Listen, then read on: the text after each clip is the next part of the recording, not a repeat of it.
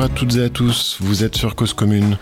Bienvenue dans ce nouveau numéro de Ainsi va la ville, l'émission dédiée aux, pratiques urbaines contemporaines et aux réflexions autour de la fabrique de la ville.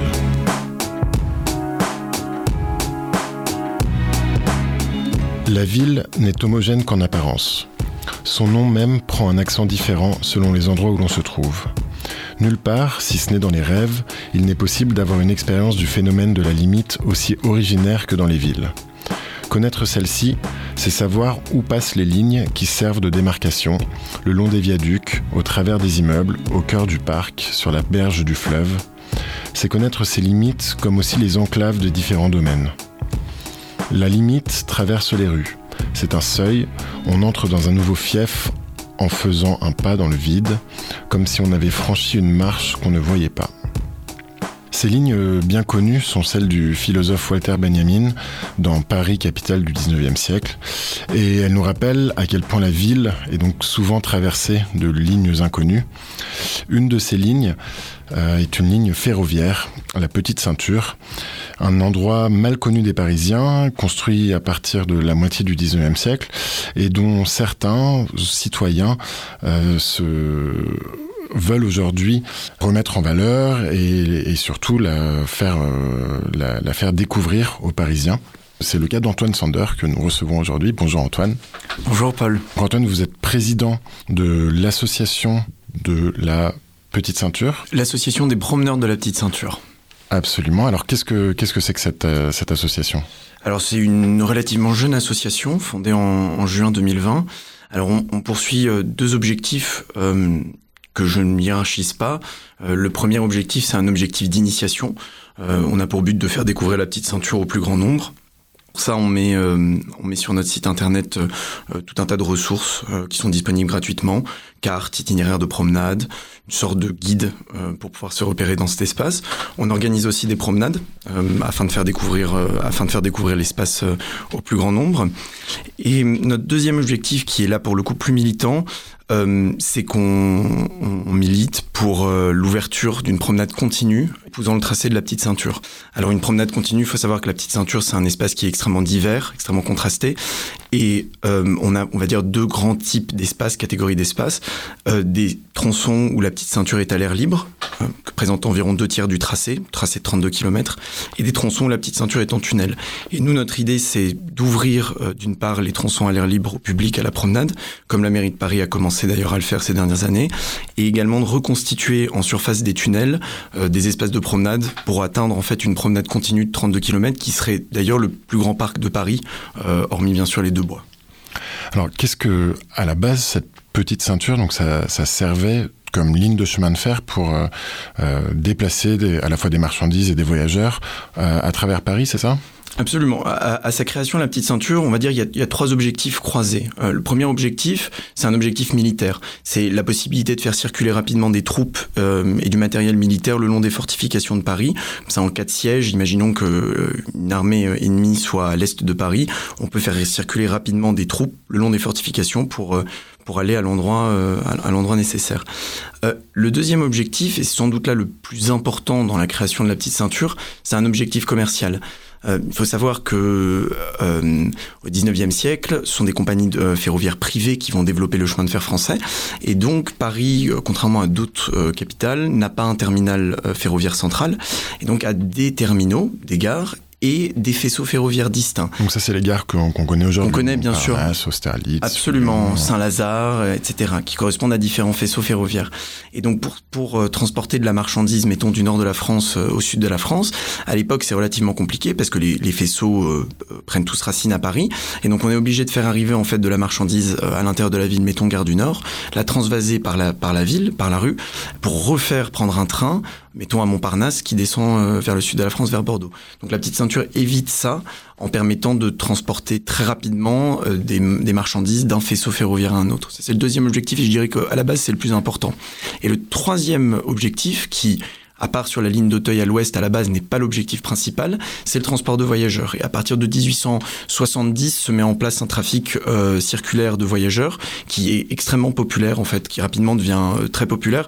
En 1939 millions de passagers empruntent la petite ceinture. C'est aujourd'hui plus que la fréquentation de la ligne 3 bis du métro de Paris certes pas la plus fréquentée, mais mais c'est quand même voilà, on peut dire que c'est un c'est un vrai axe structurant du point de vue du transport en commun et c'est même la jeunesse du transport en commun parisien.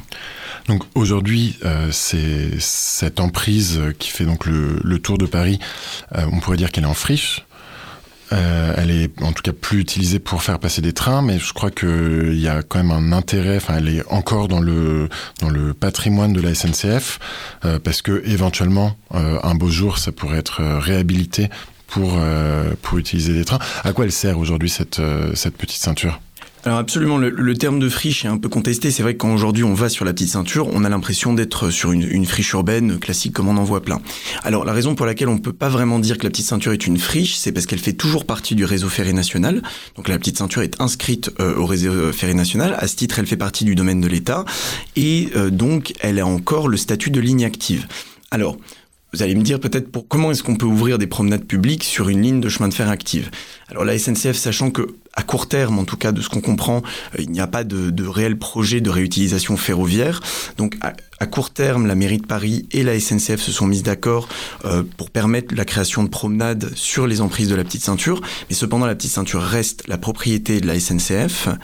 Euh, et, elle reste surtout une, ligne de chemin de fer. Donc on a on a cette espèce de d'espace hybride qui est un peu une, voie ferrée en, sommeil pour l'instant, euh, mais qui pourrait le redevenir potentiellement. Et il y a des arguments d'ailleurs, il y a des gens qui défendent euh, le retour du train sur la petite ceinture. Et donc euh, pour vous, pour votre association, avant de faire revenir le train, c'est important de, de faire, de l'ouvrir et de l'ouvrir aux, promeneurs la promenade dans Paris, on peut, il y a déjà plein d'endroits où, se promener, c'est euh, une des peut-être des qualités essentielles de cette ville. Qu'est-ce que la promenade sur la petite ceinture a de particulier? Alors il y a quelque chose, je crois, d'assez unique euh, à la petite ceinture, c'est la diversité des quartiers qu'elle traverse. Je pense que c'est vraiment ça le, le, le, point clé et ce qui pour nous fait euh, l'originalité de la petite ceinture, c'est qu'à la fois euh, en se baladant le long de la petite ceinture, c'est une expérience historique. En fait, on découvre l'histoire de la ville, euh, on, on, côtoie d'anciens sites industriels, on va passer euh, voilà dans, dans, des, dans des grands ensembles, etc. C'est vraiment intéressant d'un point de vue historique et aussi ça permet d'apprécier bah, toute la diversité de cette couche extérieure de la ville, cette zone qui était limitrophe, les anciens villages, euh, et, donc de découvrir ces anciens villages qui sont extrêmement contrastés. Donc c'est vraiment euh, un, un, chemin euh, qui permet de découvrir Paris, de porter un regard totalement nouveau sur la ville. Et pour nous, c'est vraiment ça l'intérêt principal de la petite ceinture et de la promenade. Alors aujourd'hui, effectivement, il y a déjà des des certains tronçons qui sont qui sont ouverts, euh, certains d'autres qui sont fermés, mais c'est pas parce qu'ils sont fermés qu'ils ont aucun usage. Il y a aussi plein d'usages euh, euh, informels ou plein d'usages, enfin beau, beaucoup de beaucoup d'usages qui qui sont permis par le fait que cette que cette ceinture que cette petite ceinture soit soit parfois pas accessible au public. qu'est-ce qui qu'est-ce qu'on y trouve par exemple? Alors on va dire, en partant des usages peut-être les plus formels ou formalisés, d'abord je pense que ce qui est important de dire, c'est que sur la petite ceinture se trouve euh, ou se sont installés une série de lieux de vie euh, on a à peu près une quinzaine d'espaces dédiés à l'écologie, à l'alimentation, euh, au, au, textile, etc., qui sont installés le long de la petite ceinture, à la fête, euh, au concert, à la musique. Et donc ça, ce sont, on va dire, des usages formels qui sont formalisés. Ce sont des endroits qui, voilà, qui euh, euh, louent ou possèdent des espaces, souvent des anciennes gares, mais pas forcément, d'anciens bâtiments ferroviaires. et donc on a d'abord cet usage qui est extrêmement pluriel et divers, mais qui a un usage relativement formel. C'est une sorte d'usage culturel culturel, de, bâtiments autour de la petite ceinture. Absolument, absolument. Et ensuite, d'un point de vue des usages peut-être moins formels, et c'est là où, dans cette période de mutation, avec l'ouverture des promenades, on voit qu'il y a parfois aussi des tensions sur euh, ces usages informels, parce que pendant 30 ans, la petite ceinture n'a pas été utilisée. La dernière circulation euh, régulière, c'est dans les années 90, et donc c'est vrai que énormément de, de personnes se sont, d'une certaine manière, euh, j'ai pas envie de dire appropriées, mais euh, ont, ont, une relation extrêmement forte avec ce lieu, euh, qui considère comme un espace de liberté, un peu hors du temps, hors de la ville, euh, hors de ses contraintes et de ses règles, où on peut s'adonner à certaines activités. Notamment, je peux penser euh, au graphe, euh, euh, et c'est peut-être la principale et la plus connue des activités, mais également tout un tas de gens qui se promènent en fait déjà, qui font de ce qu'on appelle de l'urbex. Euh, et puis finalement, et je pense que ça c'est aussi extrêmement important, euh, la petite ceinture a, servi de refuge et sert toujours de refuge euh, à, à, des personnes qui sont euh, qui sont sans abri. Euh, et, et, ça c'est, je pense depuis 30 ans une constante et un, un usage qu'on ne peut pas oublier, qu'on ne peut pas négliger, notamment quand on parle d'ouverture au public. Donc ça, c'est pour les usages humains. Il y a aussi des usages non humains de la petite ceinture. Vous la présentez sur votre site comme un, corridor écologique. Qu'est-ce que cette euh, Qu'est-ce que cet endroit a de particulier par rapport justement aux autres parcs de, Paris? Absolument. Alors, ce qui, est intéressant, je pense, par rapport à la petite ceinture, d'abord pour commencer, peut-être, c'est la deuxième plus grande réserve de biodiversité à Paris, euh, derrière les bois, les bois de Vincennes et de Boulogne, troisième. Euh, et ce qui rend euh, la petite ceinture particulièrement, on va dire, unique et insolite. J'aime pas parler de, de, la nature a repris ses droits, etc., parce que le paysage n'est évidemment pas naturel, il est façonné par une utilisation humaine depuis 150 ans. Euh, mais cependant, ce qu'on peut dire, c'est que euh, c'est développé depuis 30 ans que le service ferroviaire euh, s'est arrêté, qu'on a arrêté de désherber, etc. Une végétation qu'on peut qualifier de spontanée et qui est extrêmement riche. Euh, et, et, de nouveau, je parlais de la diversité des quartiers traversés, mais ce qui est aussi intéressant de constater, c'est la diversité des biotopes et, et des types de, de, des essences, etc. qu'on va trouver le long de la petite ceinture. Donc ça, c'est quelque chose d'absolument, d'absolument unique et qu'on ne retrouve dans aucun autre parc parisien. En fait, dans nos, quasiment aucun espace, à part des espaces de friche, mais sur 60 hectares, c'est du jamais vu. Qu'est-ce qu'on voit par exemple euh, comme, euh, comme biotope qu'on ne croise pas habituellement à Paris? Alors déjà, je pense que bon, on voit euh, très présent aujourd'hui, c'est euh, tout ce qui est euh, la végétation de friche. Donc on voit par exemple le bout de l'arbre à papillon. on va voir des 130 roses qui sont des plantes relativement courantes dans des espaces en friche. Mais on va aussi trouver des espaces vraiment différents dans le 16e arrondissement, par exemple sur l'ancienne ligne d'Auteuil, qui a d'ailleurs été déférée. Là, on est vraiment dans une sorte d'ambiance de, sous-bois extrêmement dense, tandis que on va ensuite aller dans, dans, le sud où la petite ceinture est beaucoup plus en et là on va avoir de la végétation extrêmement luxuriante, des lianes, etc. Donc c'est intéressant de voir qu'on va vraiment passer selon aussi le, terrain parce que la petite ceinture peut être en tranchée, à niveau ou en viaduc. On va vraiment passer de, de voilà de, de d'environnement euh, d'un environnement à un autre et, voir euh, différents euh, différents biotopes et différents systèmes écologiques. Et alors le selon vous, il faudrait mettre en valeur ce paysage, mais alors du coup sans y toucher, en y touchant, comment comment on fait pour euh, pour euh, rendre accessible Est-ce qu'il n'y a pas un risque que les que qu'en qu ouvrant la petite ceinture aux promeneurs, à tout le monde, euh, bah, il y a une dégradation écologique et il y a une dégradation de cette biodiversité? Comment vous réfléchissez à cette potentielle contradiction? Bien sûr, c'est une énorme question. Donc, euh, la première chose, c'est quel type d'aménagement, je pense, on, on, aimerait, euh, on aimerait voir sur la petite ceinture. Et à cet égard, je pense que, bah, vous l'avez dit, c'est surtout un aménagement extrêmement léger, en fait, on essaie de laisser l'existant le plus possible. Évidemment, il faut sécuriser, poser des gardes-corps, il y a certaines choses à faire, mais on va dire qu'on est sur un aménagement extrêmement léger. Et on est ravi de constater que c'est aussi la position de la mairie de Paris. Et là-dessus, on est euh, globalement vraiment d'accord avec le type d'aménagement qui a été réalisé ces dernières années. Sur la question ensuite euh, de l'équilibre à trouver entre activité humaine et, nature, bien sûr c'est une question qui nous préoccupe énormément. Il y a eu pendant très longtemps des, oppositions à l'ouverture de la petite ceinture venant d'élus mais aussi de citoyens, notamment euh, écologistes, qui justement disaient qu'il fallait laisser en, ville des espaces de vie. C'est un argument qu'on reçoit et que euh, qu'on doit prendre très au sérieux. Je vais dire deux, deux choses à ce sujet. Euh, la première chose, c'est que quand on dit un espace vide en ville, on présuppose qu'aujourd'hui la petite ceinture n'est pas utilisée et qu'il n'y a, il n'y a pas d'usage. Euh, alors c'est faux. En fait, aujourd'hui la petite ceinture quand elle est fermée, elle n'est pas fréquentée. Elle est juste fréquentée par certaines personnes, certaine catégorie, sans jugement de valeur d'ailleurs, mais donc ce sont ces personnes-là euh, déjà fréquentent la petite ceinture et donc dire qu'il n'y a pas d'activité humaine ou qu'on aurait une zone vierge, c'est pas forcément vrai. Deuxième élément, c'est euh, ce qu'on appelle l'utilisation positive. Euh, et c'est vraiment quelque chose qu'on qu met en avant parce qu'on constate que sur les tronçons qui ont ouvert récemment, les associations d'insertion qui entretiennent l'espace, mais aussi les riverains, sont tous d'accord pour dire que globalement, la petite ceinture, une fois ouverte au public, est beaucoup plus propre.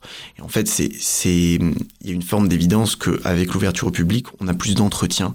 Et donc, je pense qu'on peut trouver, en fait, un, un délicat équilibre entre, euh, entre le, désir de, de, cette nature en ville, et je pense qu'on a le besoin même, euh, et en même temps à la fois une, une, ouverture au public qui soit raisonnée, raisonnable. Cette ouverture au public euh, raisonnée, raisonnable, elle fait peur à, certains riverains.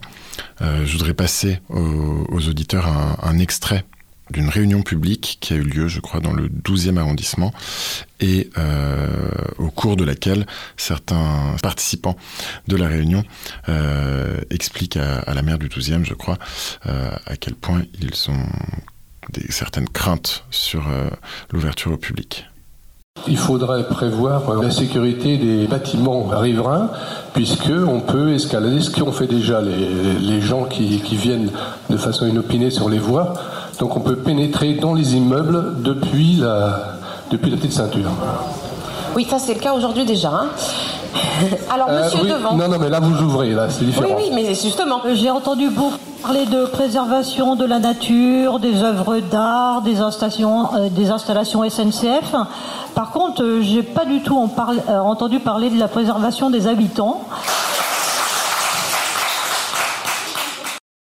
Comment on fait pour, euh, pour gérer les, les peurs qui sont euh, euh sans doute très, très légitimes, euh, mais, mais aussi euh, enfin, voilà, inhérentes à tout, tout changement euh, dans un environnement urbain dense. Qu'est-ce que, Comment vous, vous réfléchissez aussi, j'imagine, beaucoup, beaucoup à ça quand vous préconisez d'ouvrir la petite ceinture? Bien sûr, et on, on, participe aussi à certaines réunions publiques comme celle-là, donc on entend, euh, voilà, de manière mensuelle, on entend, on entend très souvent ces, ces craintes et on les comprend parfaitement. Euh, ce qu'on met en avant à chaque fois nous, c'est le retour d'expérience, c'est-à-dire en fait d'aller voir les tronçons qui ont ouvert au public et de demander aux gens qui les fréquentent euh, quel est leur ressenti par rapport à l'ouverture. On constate globalement que ces craintes sont très vite remplacés, euh, enfin, ou en tout cas sont très vite balayés une fois l'ouverture au public effective. Et de nouveau, je mets en avant le, concept d'utilisation positive, parce que typiquement, ce que racontait cette dame sur les possibilités d'intrusion à partir de la petite ceinture, je me demande dans quelle mesure une intrusion est plus probable euh, depuis un parc public ou depuis un espace qui n'est pas ouvert au public et donc qui est beaucoup moins surveillé et sécurisé. Merci. Je vous propose de faire une première pause musicale euh, en écoutant la chanson Ménilmontant de Charles Trenet. Pourquoi vous avez choisi euh, ce morceau? C'est un des rares morceaux où on, parle explicitement de la petite ceinture. Alors si vous entendez, je crois que c'est le troisième couplet vers la fin. Euh, Charles Trenet euh, parle de sa petite gare, en tout cas de la gare de Ménilmontant, où les trains passaient joyeux dans le Tintamarre. Et donc voilà, c'est la gare de la petite ceinture qui a aujourd'hui disparu, mais c'est bien de la petite ceinture dont il parle. On écoute Charles Trenet et on se retrouve tout de suite après sur Cause Commune.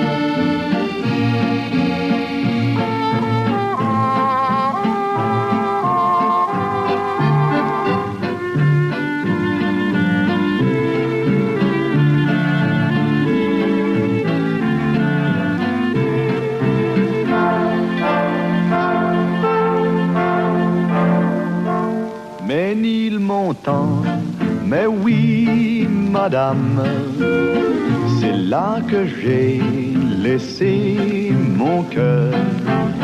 C'est là que je viens retrouver mon âme, toute ma flamme, tout mon bonheur.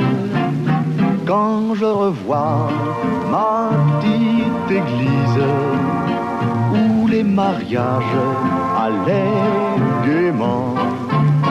Quand je revois ma vieille maison grise, même la brise parle d'antan. Elle me raconte comme autrefois de jolis contes. Au jour passé, je vous revois un rendez-vous, une musique, des yeux rêveurs tout un roman, tout un roman d'amour poétique et pathétique. Mais il montant, quand midi sonne, la vie s'éveille à nouveau, tout résonne. De mille midinette, chez sa dinette au bistrot, la biblette, lit ses journaux.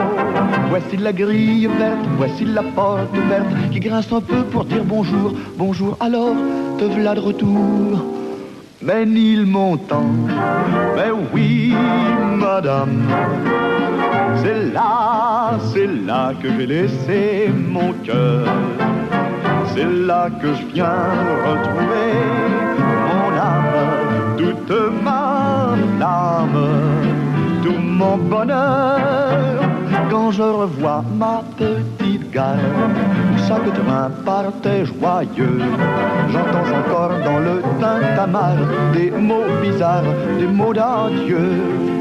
Je suis pas poète, mais je suis ému. Et dans ma tête, il y a des souvenirs jamais perdus. Un soir d'hiver, une musique, des yeux très doux, les tiens maman, tout un roman d'amour poétique et pathétique, mais ni le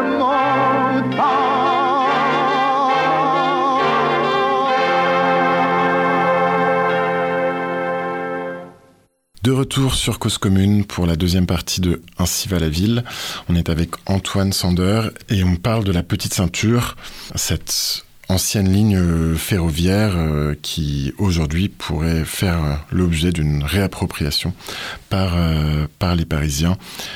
Est-ce que, euh, donc je sais que vous avez organisé récemment euh, enfin, vous organisez souvent en tant qu'association des promeneurs de la Petite Ceinture des visites et des balades euh, au sein de la Petite Ceinture. Comment comment se déroulent euh, les balades? Il y en avait une, je crois, pour la Nuit Blanche. Qu'est-ce que qu'est-ce que vous avez fait? Ça va, ça aller d'où à où? Alors toutes les balades sont vraiment différentes. Euh, on, change à chaque fois le tracé. Je pense une, une balade et d'ailleurs je donne rendez-vous aux, auditeurs, aux auditrices si ça les intéresse. Euh, tout en juillet ou fin juin, on organise toujours un grand tour piéton de la petite ceinture. Donc ça, on fait le tour complet en une journée sur environ 40 km avec tous les détours qu'on doit faire malheureusement. Euh, et là récemment, on a en effet organisé une balade à l'occasion de la Nuit Blanche. On est parti de la gare Rosa Parks dans le 19e arrondissement. On a fait un, bon bout de petite ceinture, on va dire un gros tiers de la promenade. Et puis on a emprunté le canal Saint-Denis jusque, jusque Saint-Denis. Il y avait une programmation le long du canal euh, à l'occasion de la Nuit Blanche. Et donc c'était aussi intéressant de euh, un peu quitter la petite ceinture aussi, c'est-à-dire de, de, partir de la petite ceinture mais de s'en éloigner, et surtout de partir vers euh, vers l'extérieur de Paris parce que la petite ceinture c'est c'est une interface, euh, tout comme toute cette zone en fait euh, vraiment extérieure de Paris, la zone limitrophe, Paris de la limite, euh, et donc là vraiment de bah, d'ouvrir sur sur le Grand Paris parce que la petite ceinture est peut-être périphérique dans Paris intramuros, mais en fait elle est extrêmement centrale quand on pense au Grand Paris, c'est même son infrastructure centrale. Cette centralité, d'ailleurs, elle, elle fait de la petite ceinture euh, également. On a parlé donc de, de corridors écologiques, de, euh, de chapelets de lieux culturels, mais elle en fait aussi une réserve foncière euh, et donc euh, à ce titre une, une potentielle, euh, un potentiel de développement immobilier pour, euh, pour son propriétaire, la SNCF, dont on, dont on sait qu'ils possèdent beaucoup d'immobilier et qu'ils ont aussi euh, des, des enjeux à parfois valoriser cet immobilier. Comment vous vous positionnez, vous, euh, par rapport bah, à, la question de la valorisation de la petite ceinture euh, Est-ce qu'il est faut construire Est-ce qu'il faut utiliser ce, lieu pour euh, construire plus de logements, plus de... Ou comment... Quelle est votre position par rapport à ça? Euh, nous, notre position, c'est, euh, on va dire, le, le plus important et l'essentiel, c'est que la plateforme, il n'y ait pas d'atteinte à la plateforme ferroviaire. Ce que vous appelez la plateforme? Ce sont les deux rails, en fait. L'espace entre... Alors, les deux rails, il y a un endroit dans la ville où il n'y en a qu'un, mais on va dire que c'est vraiment l'espace strict des rails, pour faire simple. Euh, et donc ça, c'est vraiment essentiel parce que c'est préserver la continuité de la petite ceinture que de préserver euh, cette plateforme. Ensuite, sur tout ce qui est, parce qu'en fait c'est plus que la plateforme ferroviaire, une infrastructure, c'est vraiment euh, tout un tas d'espaces adjacents, bâtiments, euh, sur largeur, euh, voies, euh, voilà, voies parallèles, etc. Euh, nous, notre position, c'est que on n'est absolument pas hostile à la valorisation bah, d'anciens bâtiments ferroviaires et à leur reconversion en, en d'autres activités économiques, privées, lucratives ou non.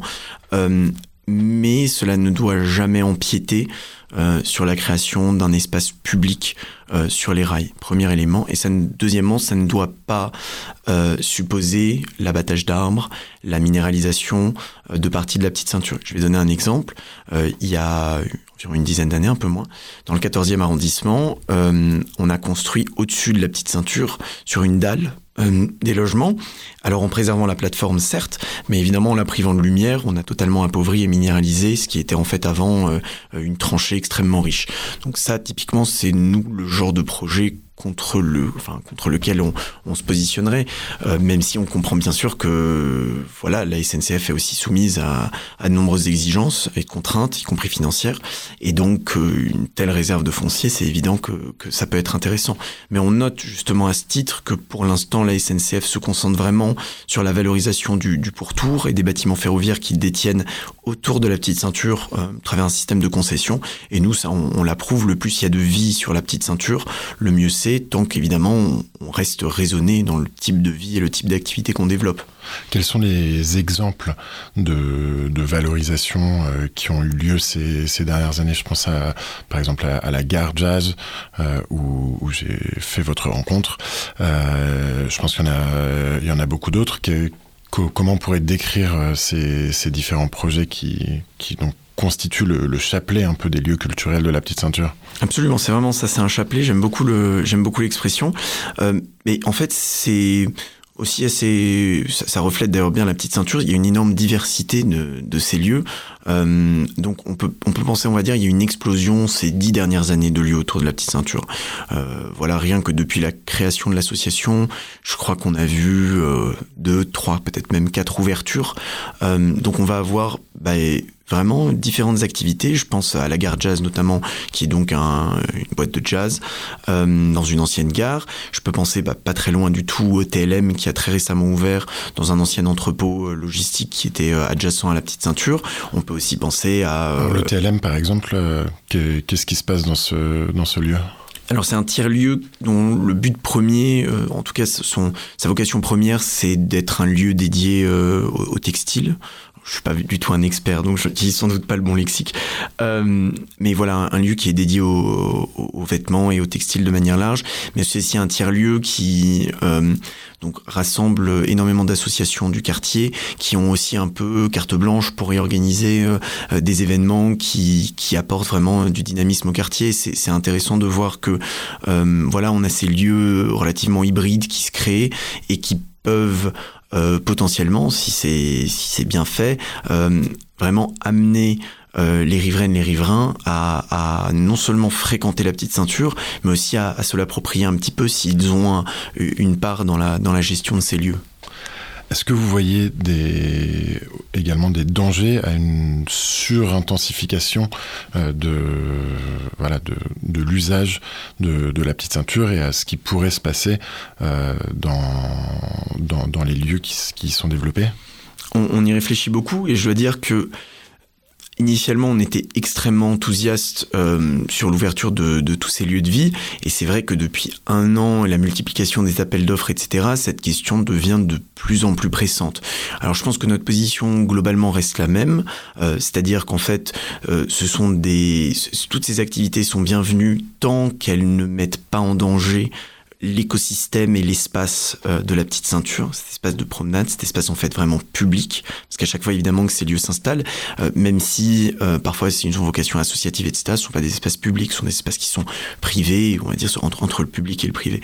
Donc vraiment l'essentiel c'est que ça n'empiète jamais sur l'espace public à proprement parler, et donc à ce titre, je pense qu'on on est de plus en plus vigilant sur le débordement, on va dire, de certaines activités sur la plateforme. C'est-à-dire si euh, on commence à faire des fêtes avec 2000 euh, personnes qui piétinent euh, des plantes sur 300 ou 400 mètres de la petite ceinture, bon, je sais pas si c'est vraiment notre rôle ou si on nous écouterait, mais c'est sûr que nous, ça nous poserait des problèmes, on se poserait des questions sur euh, le soutien pour le moment inconditionnel qu'on apporte à toute initiative visant à redonner vie à la petite ceinture.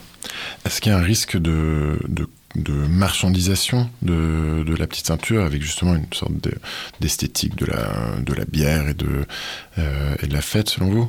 C'est pour ça que c'est vraiment essentiel de... Oui, je pense que le danger existe, hein, on va pas le nier, et c'est pour ça que c'est essentiel de préserver de la diversité dans les lieux euh, qui s'installent le long de la petite ceinture.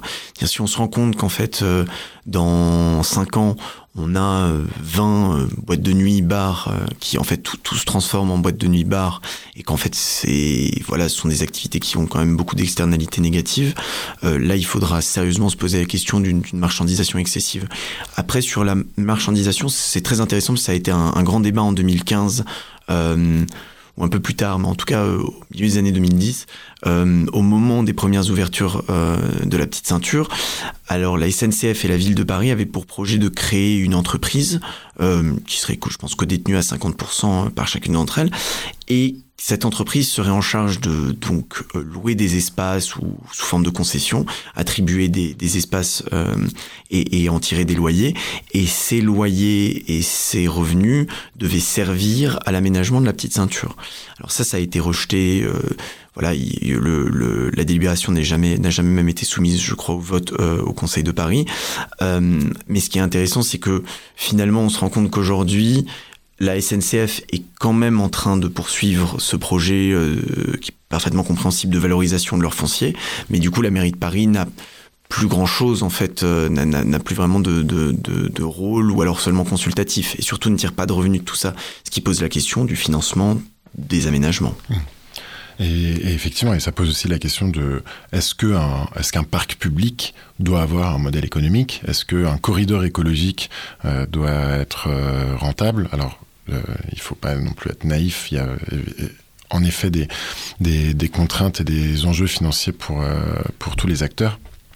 Mais je crois que, enfin, j'ai l'impression que, à travers cet exemple de la petite teinture, la question que vous posez, c'est celle de la place de l'espace public, de l'espace quelque part non productif de, valeurs économiques dans la ville. Oui, absolument. Et aujourd'hui, on voit que c'est l'enjeu pour la création de tout, tout nouvel espace public, euh, parc, etc., qui, qui, finance ça.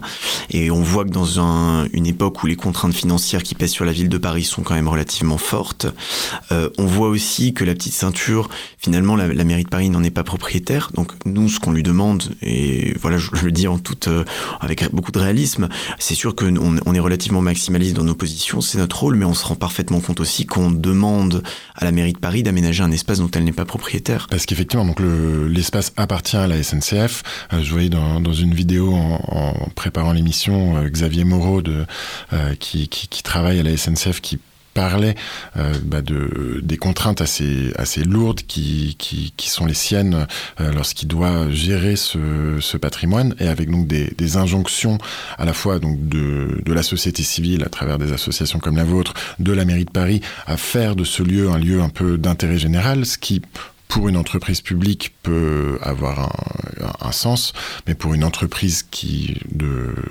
pour une entreprise publique ferroviaire euh, n'en a n'en a peut-être pas. Il y a, peut-être des injonctions contradictoires là-dedans. Oui, la, la, petite ceinture, de toute façon, c'est un dossier qui, je pense, est compliqué pour tout le monde. Euh, à la fois euh, côté SNCF, côté mairie de Paris, pour nous, ça a aussi été compliqué de comprendre quels étaient les enjeux techniques, euh, le cadre juridique, etc. Et c'est vrai qu'aujourd'hui, je pense qu'il y a des vrais débats euh, à, à, tous les niveaux, en fait, sur l'avenir de la ligne et dans, et dans quelle mesure on doit euh, vraiment aller de l'avant et rapidement euh, avec un projet d'ouverture comme, comme nous, on, on le défend, ou est-ce qu'au contraire, on doit plutôt y aller tout doucement, euh, valoriser d'abord les espaces adjacents et ce qui est valorisable, et en fait ne pas euh, surinvestir euh, dans un projet de promenade publique tant qu'il n'y a pas un, une vraie décision qui est prise sur l'avenir à plus long terme de la petite ceinture. Parce qu'on parlait au début de l'émission, vous, vous, évoquiez le fait que certains revendiquent une réouverture de la fonction ferroviaire de la petite ceinture. Co comment pourrait se passer ce scénario? Est-ce que ce serait pour transporter des voyageurs, des marchandises, des, des troupes, comme euh, dans les années, euh, comme au 19e siècle? Euh, des troupes, j'espère pas. Euh, bah alors, je, je veux pas trop euh, Évidemment, moi, je défends rarement ce point de vue, donc je veux pas caricaturer les, arguments, mais je pense que ils sont parfaitement valides. Il y, en a deux.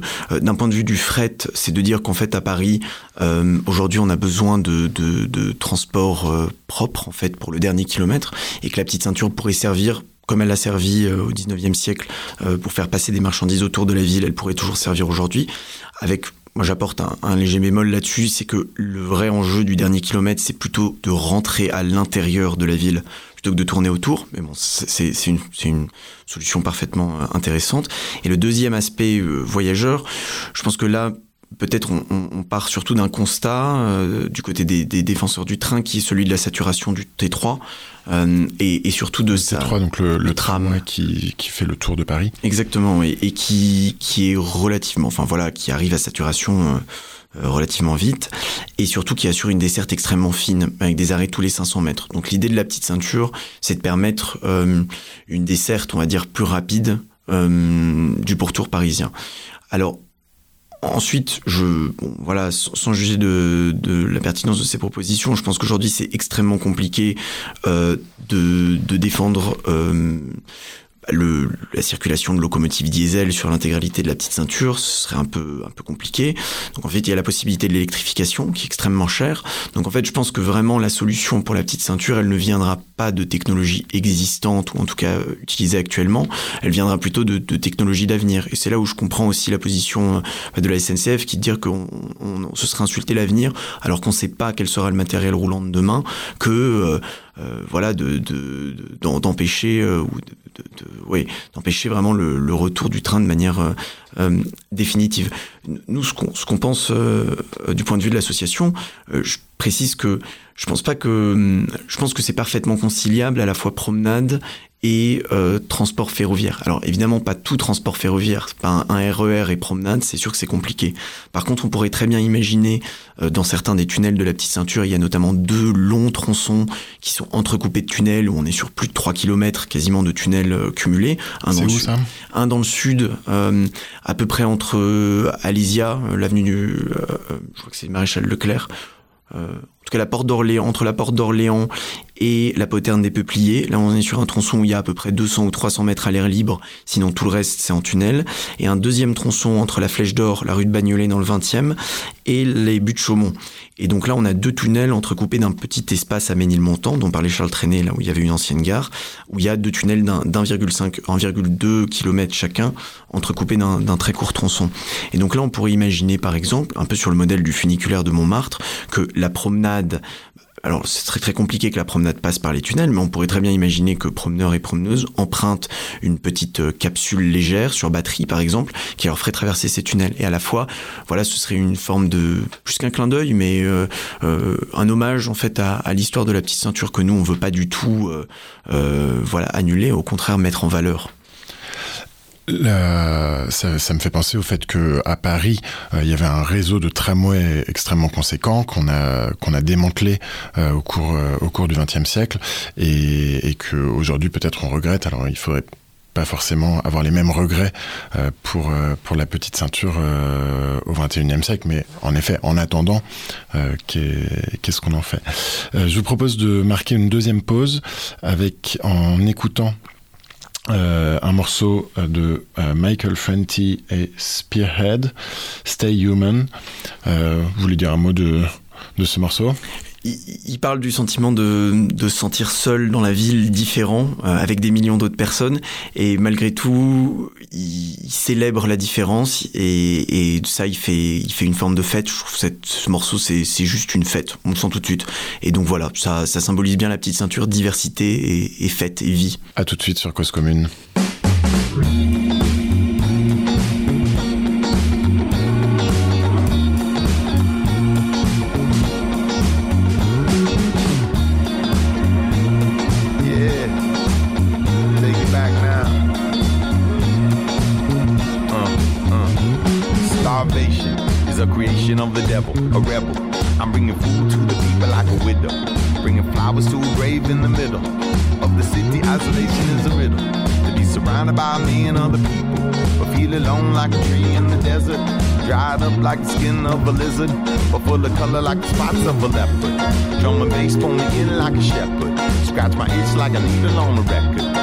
Life like a man going to Mecca. Sky high like an eagle up soaring. I speak low, but I'm like a lion roaring.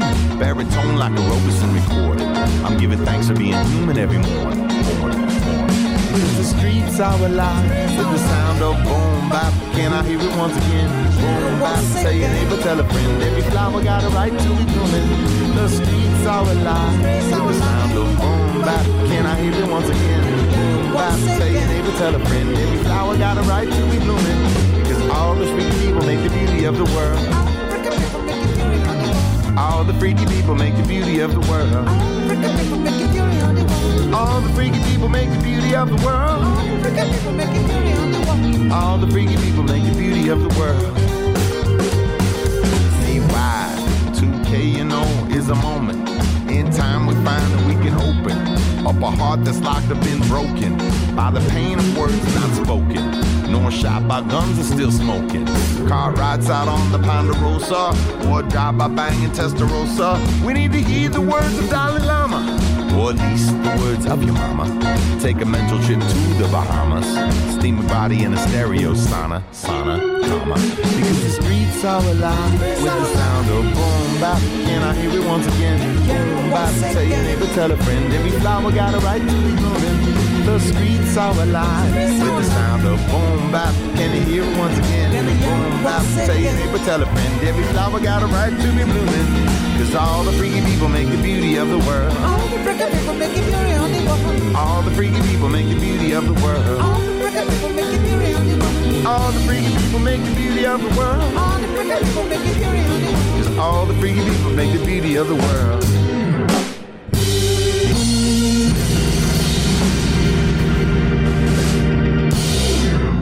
De retour sur Cause Commune pour la dernière partie de Ainsi va la ville. On est avec Antoine Sander, le président de l'association des promeneurs de la Petite Ceinture.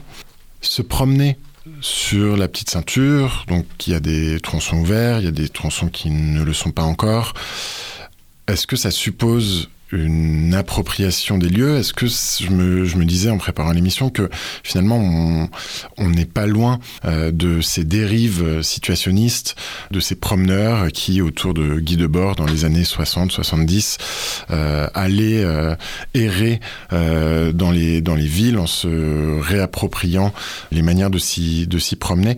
Est-ce que pour pour vous il y a y a, y a un côté aussi symbolique là-dedans euh, dans l'utilisation euh, symbolique que vous faites de la petite ceinture Je dirais oui en partie, mais en même temps, je tiens aussi à dire que hum, si je devais résumer un peu l'éthos et la philosophie qu'on adopte, c'est plutôt celle d'un visiteur euh, avec pas mal d'humilité par rapport à l'histoire, par rapport à l'écosystème, énormément de respect, plutôt qu'une logique d'appropriation. Euh, voilà, je pense que cette appropriation, elle peut se faire notamment sur les pourtours, via des lieux en fait qui, qui ont vocation à, à, à se transformer, et où vraiment, je pense que la riveraine et riverain ont tout intérêt à s'approprier euh, ces espaces. Sur la petite ceinture elle-même, je serais un peu plus mesuré, et en disant que peut-être justement il y a eu un un, excès d'appropriation euh, par certaines personnes et que nous, on est plutôt dans une logique euh, de rendre ça vraiment accessible à, tous et toutes. Et donc, afin de créer cet environnement, le plus euh, la petite ceinture reste au centre de tout ça, plutôt que les personnes qui vont se promener. Je pense que c'est en tout cas ça plutôt qu'on promeut du côté des promeneurs. La petite ceinture aujourd'hui, c'est un espace auquel la ville tourne le dos. Euh, plutôt, on y voit des, des façades aveugles. Euh, c'est quasiment tout le temps soit surélevé, soit euh, en, en tranchée, donc à l'écart du regard euh, que, que peuvent porter les, les, les Parisiens euh, sur, euh, sur cet espace c'est un espace de marge finalement, et en même temps, cette marge, euh, c'est comme comme dit Godard, la marge, c'est ce qui tient le cahier. C'est un, un espace, euh, voilà, corridor écologique qui fait tenir aussi d'une certaine manière euh, la société.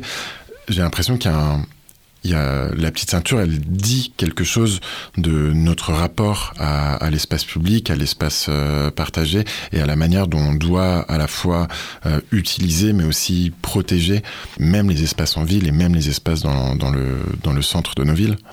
Oui, c'est toujours l'enjeu en fait de, de, ces espaces limitrophes.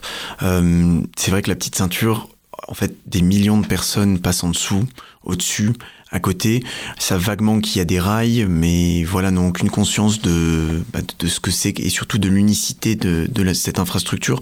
Donc ça, je pense que nous, on, on essaie d'insister énormément là-dessus pour, euh, voilà, que quelqu'un qui mette le pied sur la petite ceinture se sente immédiatement dans un espace unitaire qui, malgré sa diversité, euh, en fait, est une limite cohérente et à la fois que justement le fait que cette personne s'y promène amenuise la limite que peut constituer la petite ceinture. Euh, la fracture, on parle beaucoup de fracture urbaine. La petite ceinture n'est pas le meilleur exemple de fracture urbaine, mais ça l'est à certains endroits. Et justement, le fait de pouvoir l'ouvrir à la promenade et aux mobilités douces, c'est aussi de, de, transformer cette limite pour euh, garder son, son côté un peu marginal, liminaire, limitrophe, mais aussi ajouter une, voilà, une, touche de présence euh, et de passage. J'ai parlé tout à l'heure d'appropriation des, lieux. Euh, alors effectivement, sans doute, il y, a, certaines précautions à, prendre euh, par rapport à ça. Ça me faisait penser aussi au fait que finalement, donc, on l'a dit, la petite ceinture n'est pas un espace public au sens juridique du terme. Elle appartient à la SNCF, qui est d'un autre côté une entreprise publique. Euh, Est-ce que euh, et vous vous prenez euh, en quelque sorte le fait de pouvoir euh, l'investir, mais alors comment est-ce que ce serait pas l'occasion d'imaginer d'autres modalités de gestion et de gestion collective d'un espace? Parce qu'effectivement une fois qu'on a ouvert au public, même si on, on, rajoute le minimum de sécurité pour pouvoir euh, s'y promener sans, sans, risquer de se blesser, euh, après il y, y y a la question de l'entretien. Est-ce que ce serait pas l'occasion de proposer des nouvelles formes d'entretien, peut-être citoyennes, peut-être par des associations? Je crois qu'il y a des associations d'insertion euh, qui, qui travaillent sur la petite ceinture. J'ai l'impression qu'on a un petit espace d'expérimentation là, non? Oui, totalement. Je pense que la petite ceinture euh, ne sera jamais un parc et jardin comme un autre, et je pense qu'elle n'a pas vocation à l'être. Alors c'est vrai qu'aujourd'hui, quand une promenade ouvre, elle est, on va dire, euh, tout de suite intégrée à ce régime parc et jardin, soumise aux horaires, etc. Et je pense que c'est là l'occasion. C'est peut-être aussi quelque chose qu'en interne on n'a pas encore suffisamment creusé, mais c'est vraiment, ça fait partie aussi de notre ethos et de notre philosophie. C'est comment préserver l'esprit de liberté qui a régné sur la petite ceinture pendant plus d'une trentaine d'années tout en l'ouvrant au public. Et donc vraiment, euh, j'insiste de nouveau sur cette notion d'équilibre. On est en fait, euh, il y a toute une série d'équilibres à trouver entre nature et activité humaine, entre commercialisation et protection, entre euh, voilà, entre toutes ces injonctions parfois contradictoires et où il faut trouver, je pense, une, une manière de, de les combiner de manière astucieuse. Et sur cette question de la liberté, c'est, je pense, un exemple que je trouve euh, relativement intéressant. C'est par exemple dans le 14e arrondissement, euh, sous le poinçon, sous cette dalle dont je parlais d'ailleurs tout à l'heure, qui a été créée au niveau de, au niveau de la porte d'Orléans. Euh, on a un, un, un, court tunnel ferroviaire euh, qui fait à peu près 200 mètres, qui est ouvert au public, lui, et où euh, malgré l'ouverture au public, euh, on retrouve c'est un espace, le est un, comme un mur d'expression de, libre. On retrouve énormément de graffeurs, notamment remarqué énormément de graffeuses, euh, plus que des graffeurs, qui viennent s'exprimer euh, sur, sur ce, dans cet espace. Et voilà, je pense que ça, à une toute petite échelle, c'est l'exemple, c'est un bon exemple de, de voilà, d'intégrer une part de marginalité, de liberté à ce qui va forcément être euh, être euh, voilà une régularisation euh, de l'espace qu'on qu qu appelle nous. Parce que régularisation veut dire aussi sécurisation veut dire accessibilité pour toutes et tous et c'est ça le premier enjeu. Mais une fois passé une fois une fois une fois que c'est dit euh, je pense qu'il est absolument essentiel de, de préserver un, un oui une forme d'expérimenter de nou une nouvelle gestion de cet espace public le fait que la petite ceinture soit donc un espace physique avec différentes euh, di différents groupes humains et non humains qui la traversent et qui peuvent euh, l'utiliser. Le fait qu'il y ait des intérêts potentiellement contradictoires euh, là dedans et que ce soit ni un espace public ni un espace privé ça me fait penser un peu à la théorie des communs et des biens communs. Est-ce qu'on pourrait considérer que la petite ceinture serait un exemple euh, de, bien commun dont il faudrait du coup euh, euh, imaginer la gestion Oui, j'ai- j'aime bien cette euh, j'aime bien cette idée, euh, surtout pour parler de l'espace petite ceinture au sens large et pas uniquement de la plateforme ferroviaire où là je pense que peut-être la notion d'espace public plus restrictive et un peu plus stricte s'appliquerait mieux.